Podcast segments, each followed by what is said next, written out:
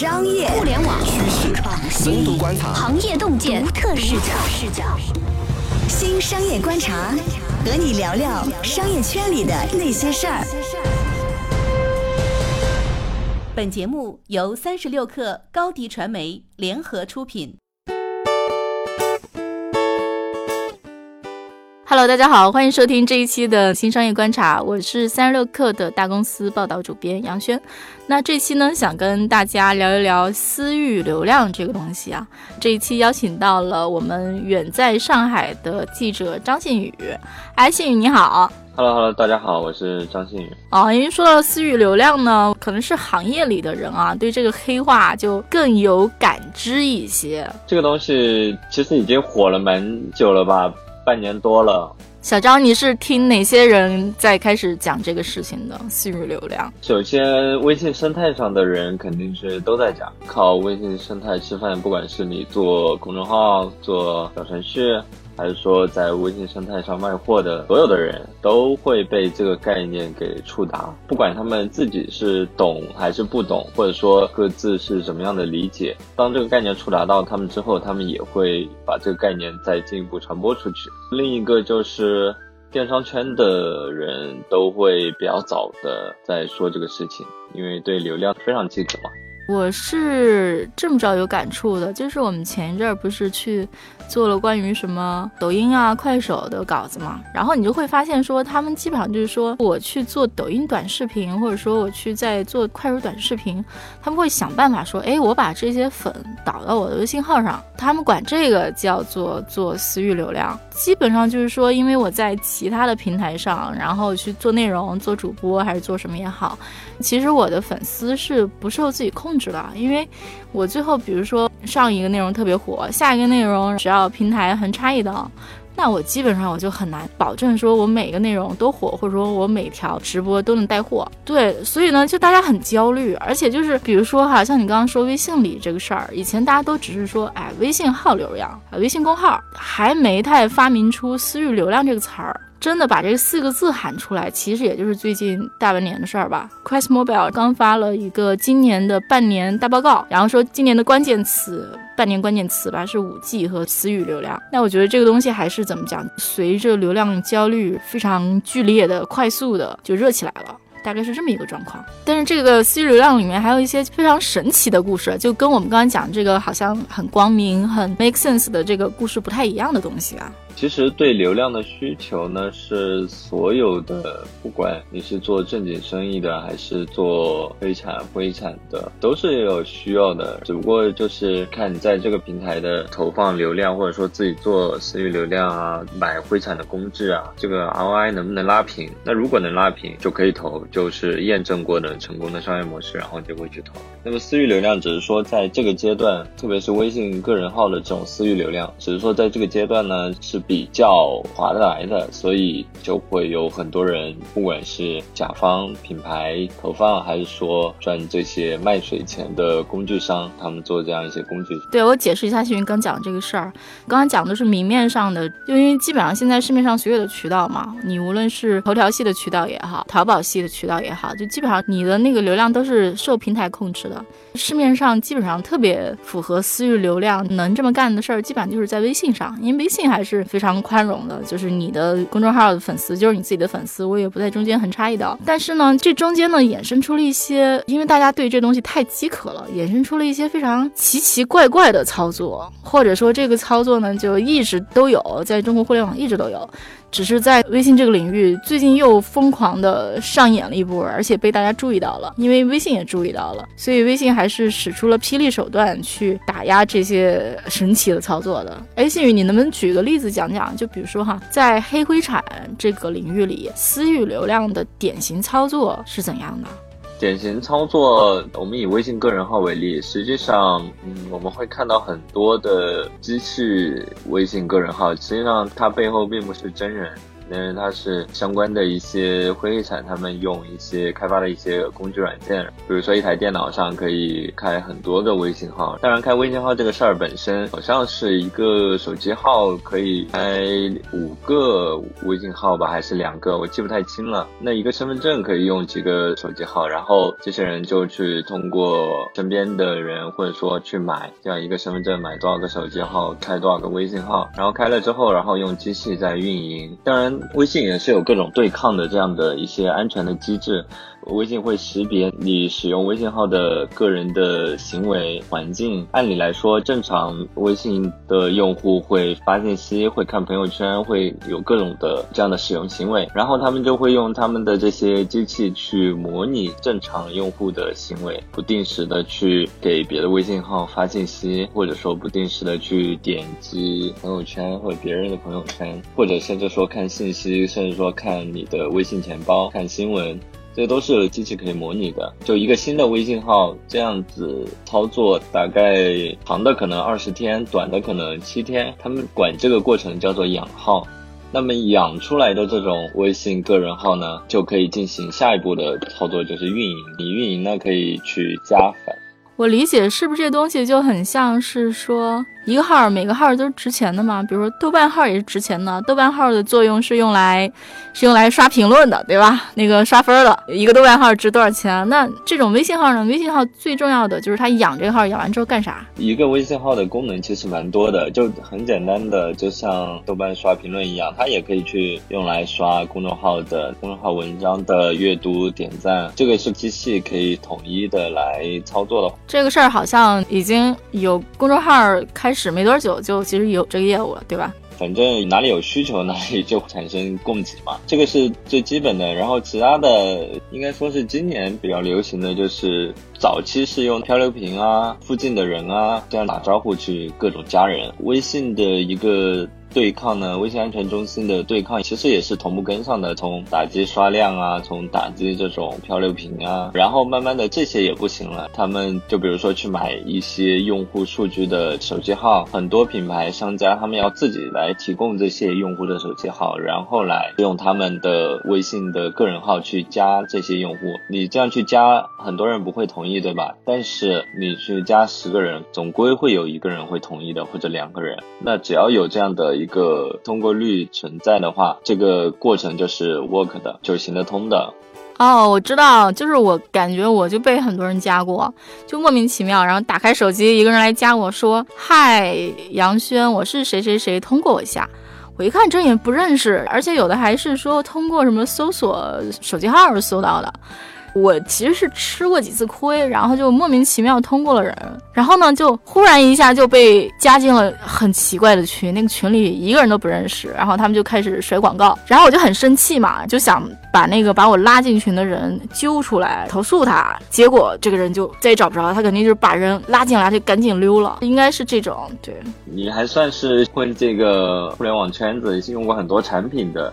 就是，就算你也会通过这样的加粉，然后申请好友，去看看他们到底是怎么回事。更别说微信有十亿用户，那其他的很多用户其实他们都会通过。你想揪出来，但这个人找不着了。实际上他们也是分的，就是有的人管这个叫 A B 号，A 号负责加粉，B 号呢就是负责运营。那实际上 B 号呢是更加安全，因为它减少了那些频繁去打扰用户的加粉的操作，它就是甩广告就行了。那甩广告实际上就是正。常我们使用其实也会向朋友推荐好的商品啊，或者说什么东西也会推荐，所以这个事情其实，在微信的判定里其实没有那么的，就它有个阈值，只要你不在那个阈值之上，都是正常行为。然后那个阈值也是，当然也是会调整的，只要你不是每天甩几十个、上百个广告，其实都是 OK 的。好的，稍事休息，我们马上回来。私域流量的应用场景是什么？微信为何会对私域流量痛下杀手？私域流量的概念会逐渐消失吗？欢迎继续收听《新商业观察》。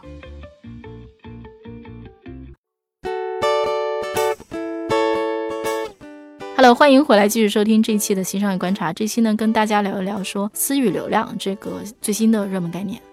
这个东西，我觉得作为用户的用户体验非常不好，对吧？就是因为大家对微信的界定还是说我基本上是说有熟人关系我才会加这个人，我其实是很讨厌陌生人莫名其妙的打扰的。大家都会讨厌的，其实，然后微信当然也知道这样的情况，所以微信也在不断的升级它的规则去对抗。当然，这个事情呢，道高一尺，魔高一丈，是微信是道呢，还是微信是魔呢？其实这个是很难说清楚。很多时候，灰产才是魔，那灰产经常是走在这些微信前面的，所以微信常常是一个追赶的状态吧，最后的追赶的状态。请问？灰产大哥们在这里面能薅到多少利益，或者说用这样的灰产能薅到多少利益？这个东西就是非常难统计了，只能说，甚至有的人本身有灰产业务，它也有正经的生意的业务。那你说这个事情收入它的流水是灰产，其实它很多时候它是不分的，它有一个外壳，或者说有一个正经的，可能未必那么赚钱的东西去盖住。那灰产，我们如果说它是毛利的话，那毛利肯定是在正经的卖软件的这种收入之上的。随便说一个，我印象中好像你如果去淘宝搜一下，微信号刷量应该是刷一千个阅读收多少钱啊？我我忘了，五十五百，就大概是一个这样的价钱。肯定嘛，我就说那个灰产的利益其实也是说，比如我是个卖面膜的，就去找这帮灰产大哥说，你帮我去去拉客，然后我卖出多少，或者说我有多少什么券送，我给你多少钱。那肯定是有这样的报价的嘛？这个市价应该说是在变的吧？有他们跟我举例，当然他们已经精算到每一个微信号一年多少钱这样子。比如说，假比说一个微信号一年是用户要为这个个人号的运营付给会产三百块钱，那说明你至少你是对于你用这一个微信号能在用户身上薅到的利润，就你卖掉了货再减掉成本，那个利润肯定是要超过三百块钱的，而且肯定是要比较多的吧？我觉得，如果你的利润减掉这个三百块钱还有个几百块钱，那就是可以 work。哎，我其实不太理解一件事儿哈，就比如说哈，至少是像我。这种用户吧，比如你把我拉进一个微信群，然后开始给我甩广告，我的接受度是很低的，我很可能马上就退群了。也就是说，就像你刚讲的前面什么养号、加粉、拉人这一系列前面的动作全是白费的，转化率很低。那它这么低的转化率，我我为什么呢？就是我为什么不直接去经营我的品牌粉丝，然后我真的是把我的真用户搞进去？这只能说明，就是你真的不是他的用户。整个微信的用户其实是中国人口结构表是最接近的嘛？那它其实已经是非常复杂的。他如果说去投广告，去投什么东西，那些东西比微信的做私域流量的价格要贵得多得多。让你去投，比如说现在的抖音啊，淘宝。宝啊，淘宝现在拼多多啊，包括拼多多现在也更多的在用推荐的流量，号称已经超过了搜索的流量嘛。那其实推荐的话，对于品牌商来说，它是非常不精准的。品牌商只能寄希望于你这个平台，你这个淘宝的算法帮助他精准的推到客户，但其实真的准不准呢？或者说在这个阶段真的准不准？那品牌商是完全不知道的。我觉得这个事儿或者。是不是这么回事儿？就是说，其实还是因为说市面上的所有的成本都很贵。比如说，我记得你你聊过的业内人士说说，比如每日优先也用这种方法，然后再拉量。那其实对于每日优先这种电商，他们的其实获客成本已经很高了。我印象中，我印象中他们至少是以百元计算的吧。虽然就像我们觉得这种拉人的方法非常的粗暴、招人讨厌，但是它那个留存率估计也很低。但是很可能这样一套操作下来，算起来可能还是在他们可接受的单用户成本之上。而且我印象中，就是最近微信不是大力打击嘛，然后打击之后，好像是对教育行业、在线教育产生了一个非常大的影响，在线教育的客单是非常高的。比如说，他们一般来讲，你去给小孩报一个课，都是上万块钱一个课程。这样的话，据我所知，像在线教育，在过去很长一段时间，他们的获客成本可以达到单人几千块。所以就是说，他们的上限是非常高的。应该是他们就在这里面能薅着几个是几个。我猜可能是这样，即使能薅到的非常少，但是因为他们能够承受能力非常强，所以他们也能用这种方法薅这种私域流量去干。教育这个事情客单价非常的高，尤其是暑假这个阶段，再加上暑期之前，微信又在五月份的时候，大概又禁掉了打卡工具，朋友圈打卡工具嘛。其实对教育行业的打击是非常大的，打卡没法做了，那暑假又要来了，所有的教育公司、在线教育公司都要去想各种办法触达用户，就是大量的成本其实就是博客那种在线教育，像什么薄荷阅读这种，我以前也报过。然后他们就是这种说，你要是每天都打卡，你在这个学期结束之后，会给你一个小礼品。那个小礼品其实很很便宜。然后像我这种，我就懒得理他们了。但是我真的看到，就是有人就是天天搁那儿打，我觉得其实很打扰你朋友圈里的人。这个事儿，我觉得禁掉，我其实也完全能理解微信的思路，就是说我这个朋友圈，大家已经现在很嫌朋友圈不好用了，然后到处都是广告，你再弄点这种天天打卡的，我虽然不说啥，但是我心里也觉得很讨厌。对，这种情绪会慢慢积累的嘛。那用户要是就像以前开心网、人人网一样，刚开始没什么，或者说比较早期广告比较少的时候也没什么，但是。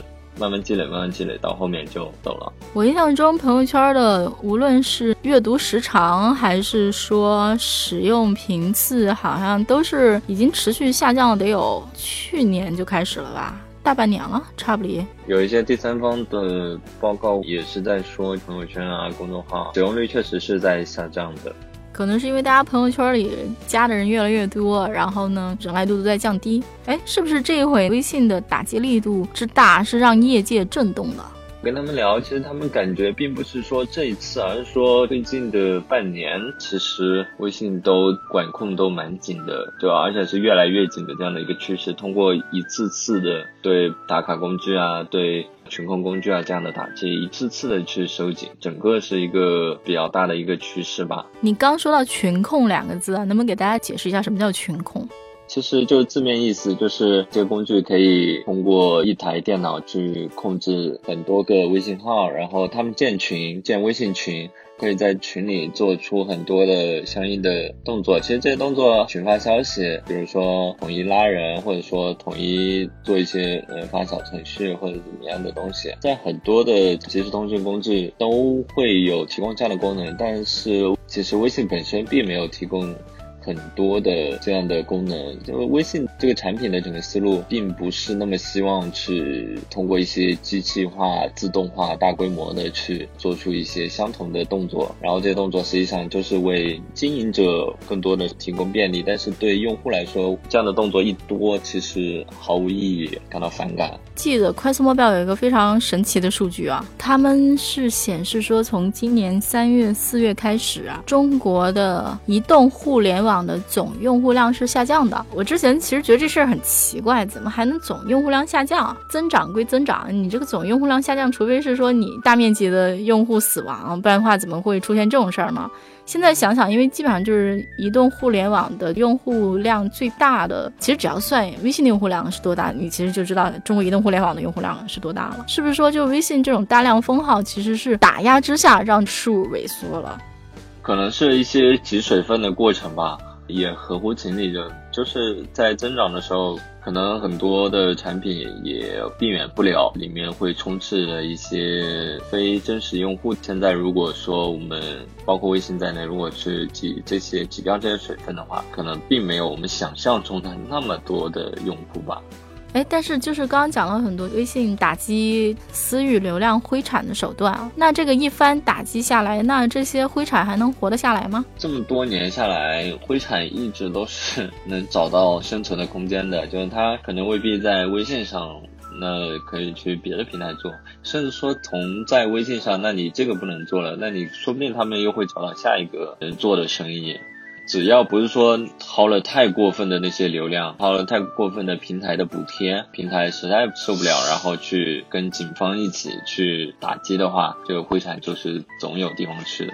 那比如说哈，各位想卖货的品牌，这个私域流量还能怎么做吗？或者说这事儿还有的做吗？这个概念会随着微信的打击而淡下来吗？这个概念呢，我目前看来其实仍然是在上升期的。就微信，它没有说它是打击私域流量，它说的就只是说它打击外挂、啊打击灰黑产啊，没有说去打击私域流量。因为私域流量这个词本身在所有的品牌方在圈内还是一个偏正面的词吧，就它不是一个跟灰黑产同等的词，只不过有些灰黑产会拿这个词去给他们的那个工具去披一个外衣，这样的话他们的东西。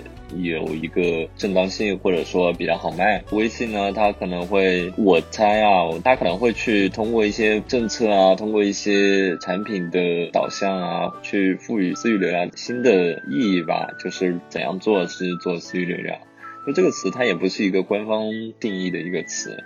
或者说约定俗成，直到现在大家都还是在学习吧。抖音的那种账号发私信，那算不算私域流量？有的人觉得也是说算的。淘宝的微淘算不算私域流量？那淘宝说淘宝也是算的。那其实这个时候就还是在一个概念的形成期吧。我理解吧，这个事儿其实是大家对于平台中间切一刀的反弹，就是说一个生态里面，如果平台吃的东西太多太大，其他人都活不好，那对吧？大家肯定得想办法。说一千道一万啊，就是我们其实今天讨论了很多私域流量里的灰黑产的那种水下的业务，但其实本质上大家对这个概念。炒这么热，而且还有一些灰黑产进来，其实还是因为说，就是所有的，无论你是一个卖货的，然后做媒体的，还是干嘛的，就是大家都渴望说，我的品牌自己能掌控的影响力，然后我的渠道我能够直接触达我的用户、我的粉丝，我觉得这种强烈的欲望吧，已经弥散在所有的做商业的，然后做企业的、做品牌的人的心里了。这可能是今天的一个大的环境和背景。好的，那这一期呢，我们就聊到这里。感谢信宇，也谢谢各位收听我们这一期的新商业观察。下一期我们不见不散，再见，再见。欢迎加入三十六氪官方社群，添加微信 baby 三十六氪 b a b y 三六 k r，获取独家商业资讯，听大咖讲风口，聊创业，和上万客友一起交流学习。高迪传媒，我们制造影响力。商务合作，请关注新浪微博高迪传媒。